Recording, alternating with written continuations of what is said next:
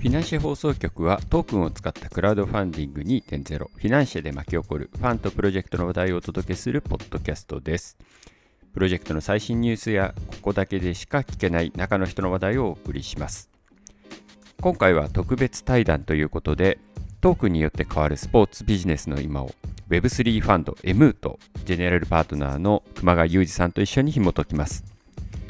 ご自身もスポーツテックで企業経験がある熊谷さんと数多くのクラブチームでトークによるコミュニティ作りを支援するフィナンシェ COO 田中隆一の対談をぜひお聞きください。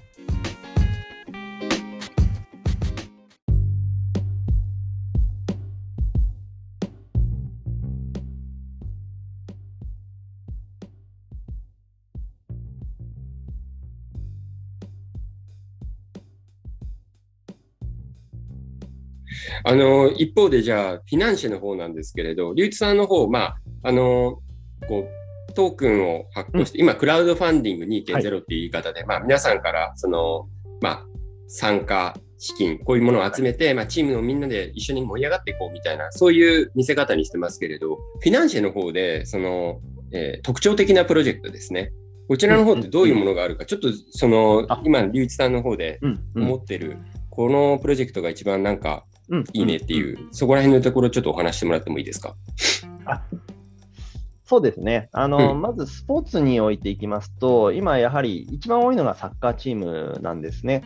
はい、大体サッカーチームがあの30チームぐらい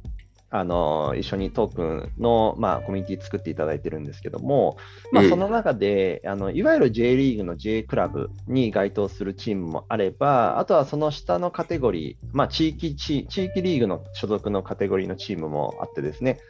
まあ、結構いろんな使い方がそのリーグとその地域とかの規模によって変わってきてます。うん、でまあ、その中では、そうですね、まあ、J クラブで言えば、あの今、ベルマーレさん、アビスパさんとの取り組みはやってまして、まあ、そこはですね、ホームゲームの、そのホームゲームをみんなで作っていこうというような取り組みが一つですね。はい、まあ、今までって基本的には行って、まあ、お客さんとして楽しんで、で、応援して帰るっていうところから、まあ、デジタル上でそのホームゲームの、例えば演出を一緒に決めたりとか、あとはそのどうしたらファンが新しいファンを連れてくるかみたいな企画会議を一緒にしてですね、でその中身の成果をその実際のリアルなゲームで、あのなんて言うんでしょうね、企画として、まあ、あのスタジアムで実施していくと。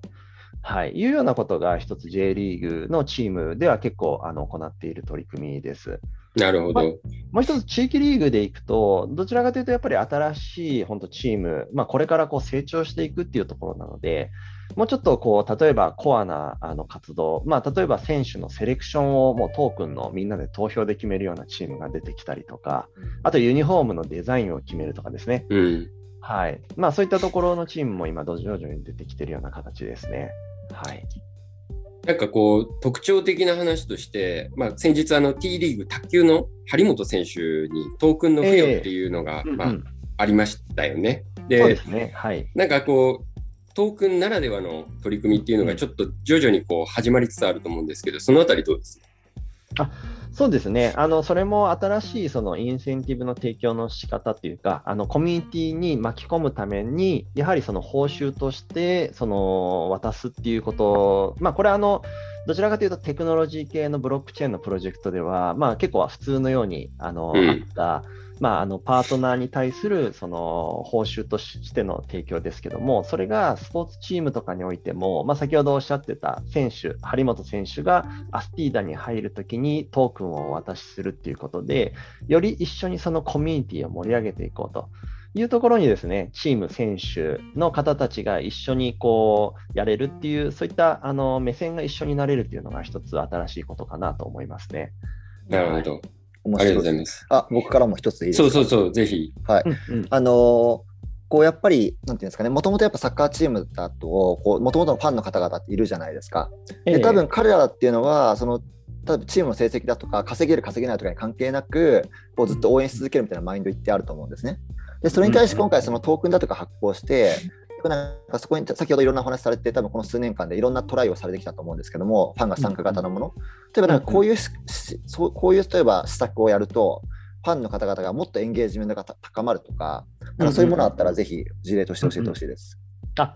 ありがとうございます。そうですね。まあ、やはり、その、まず一つはコミュニティ、我々のそのアプリの中に、あの、チャット、まあ、あの、よくブロックチェーンだとディスコードを使ったりすることが多いと思うんですけども、うん、まあ、我々の中だと、アプリの中にそういった、あの、ディスコードのようなチャットの仕組みがあるんですが、まず一つは、そこで、えっ、と、そこでしか、あの、得られない情報が発信があったりとかですね。はい。まあ、それはそのチームからの、こう、ちょっと裏話もそうですし、あとは、あの、普段こう、交流がなかなか難しい選手だったりとか、うん、実際にあの経営者の方とか、まあそういった方たちがこう発信してくれる、まあいわゆるちょっとオンラインサロン的な使え方っていうのは一つ、ファンにとっては価値があったりとかですね。はい、もう一つは、そのトークンホルダーが何かしら持っていることによって得られるもの。まあ、あのそういったところで、例えばトークン持ってると、ちょっとしたあの VIP ルームに座れますみたいなこととか、うん、まあ、そういったあの何かの体験ができるということが2つ目で、で最後はその持っていると、その何かしらチームとかの、えっと、企画に参加できる、まあ、投票ですね。はい。まあ、そういったところの投票の企画とかを演出していくっていうところ、まあ、それがあのチームが参加して、ファンの方たちが喜んでもらえるっていう要素かなと思いますね。うん、あいいですね。いや、スポーツの本当いいところは、コンテンツが本当、選手もそうだし、試合だとか、いろいろ練習だとかってあるので、そのユーティリティを作りやすいんですよね。ここっていうのはやっぱすごく分かりやすいですし、うん、でその中で多分そういう一番目に言われたソーシャル性みたいなところっていうのが多分無限に作りや作れるし、リプルームとかってどうしても有限じゃないですか。えー、うん、だからそのソーシャルみたいなところをさらにつなげられると、かなりそのなんか再現性のあるコミュニティができて、エンゲージメントが高まって面白いんだろうなと思って、うん、見させてもらってます。そうですね、まあ、特にさ、まあ、あのスポーツファンって、どうしてもチームの何かしらにこう参加してみたいって気持ちって皆さんあると思うんですよね。うん。えー、でそれが今までってどっちかっていうと受け身だったところから、もうちょっと中に一歩入れるっていう、はい。まあ、そういったところとおっしゃってたデジタルだと、まあ、あの試合の日以外の日も楽しめる要素っていうところ。うんうん。はい。まあ、そこは結構あの補完でき得る部分かなと思ってますね。確かにはい、熊谷さん、長いことスポーツのね、リアルなそのスポーツの支援っていうのテクノロジーでこうやってた身として、こうフィナンシェ、こういうふうに使ったら面白いみたいな、そういうアイディアあったら、ぜひ聞きたいなと思ってたんですけど。ぜひぜひ、それ欲しいですね。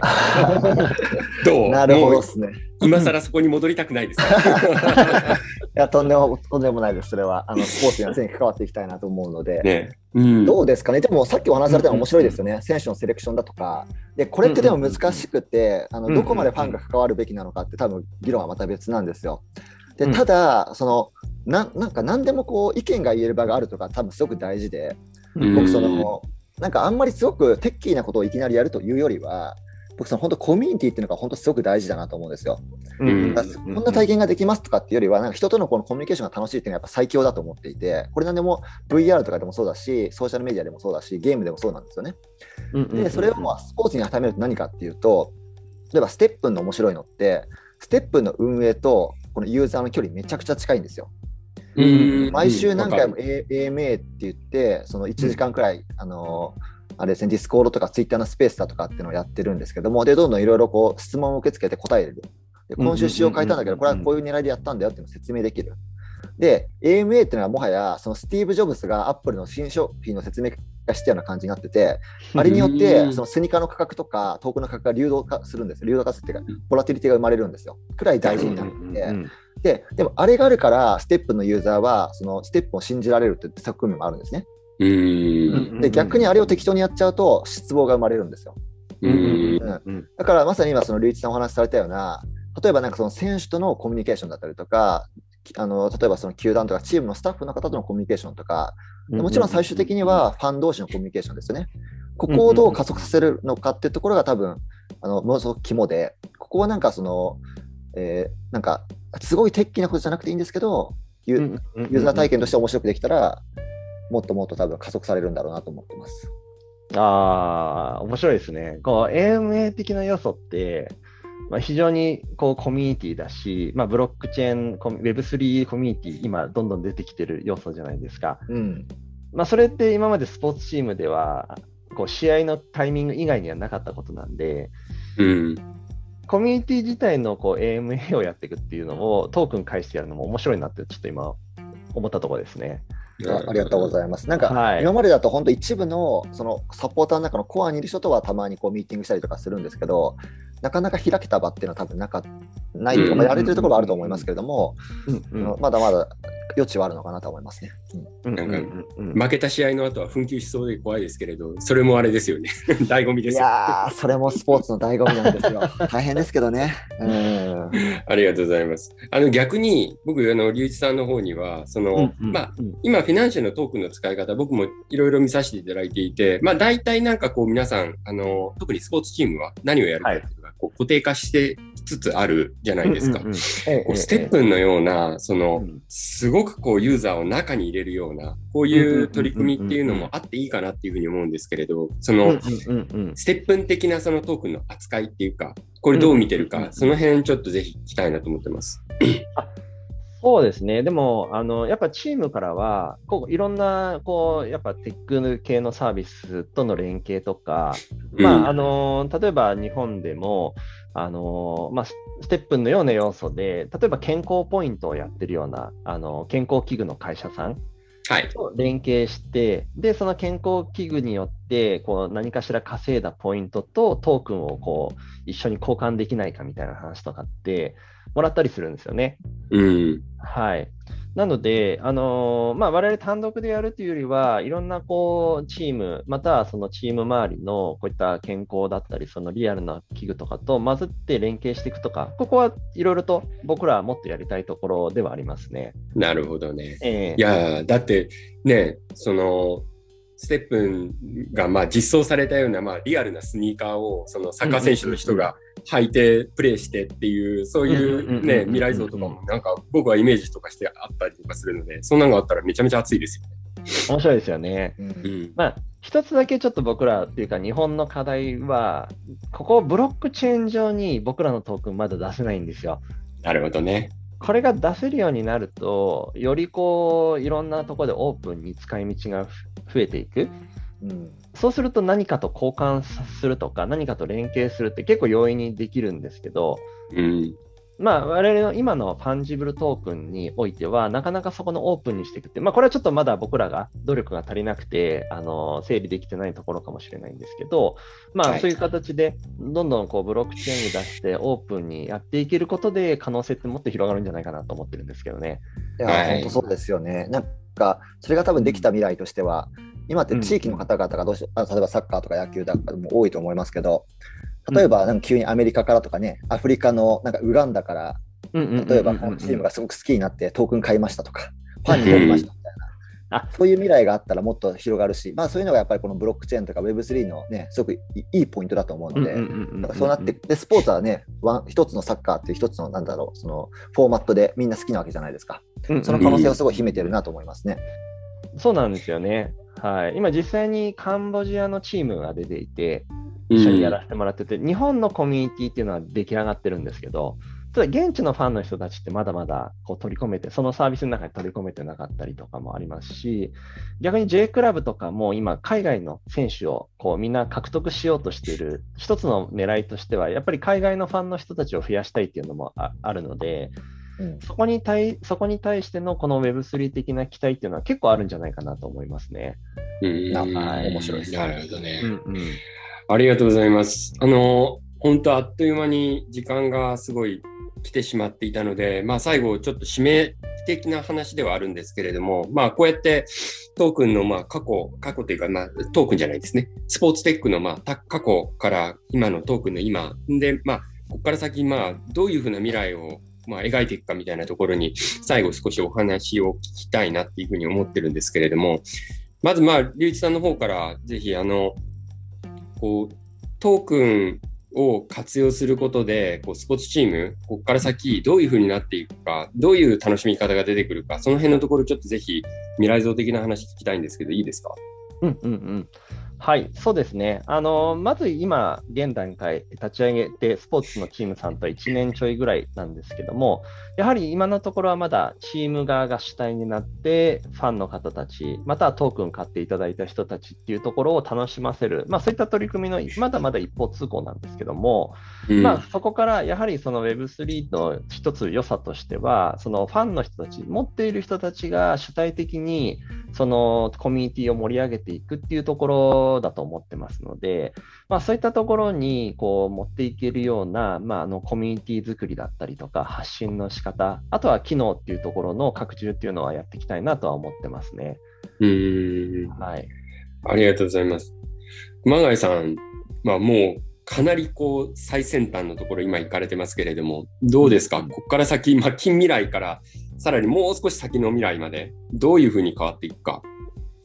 そうですね、まずなんかこう、僕がスポーツテックやった時とはかなり環境変わってると思うんですよね。うん、っていうのも、もともとその隆一さんも話されてたように、やっぱり例えばそのスポーツチーム側とか、そのファンのコミュニティの中でどれくらいテクノロジーっていうものを取り入れていくかっていうのは、やっぱ一つ課題としてはあると思っていて、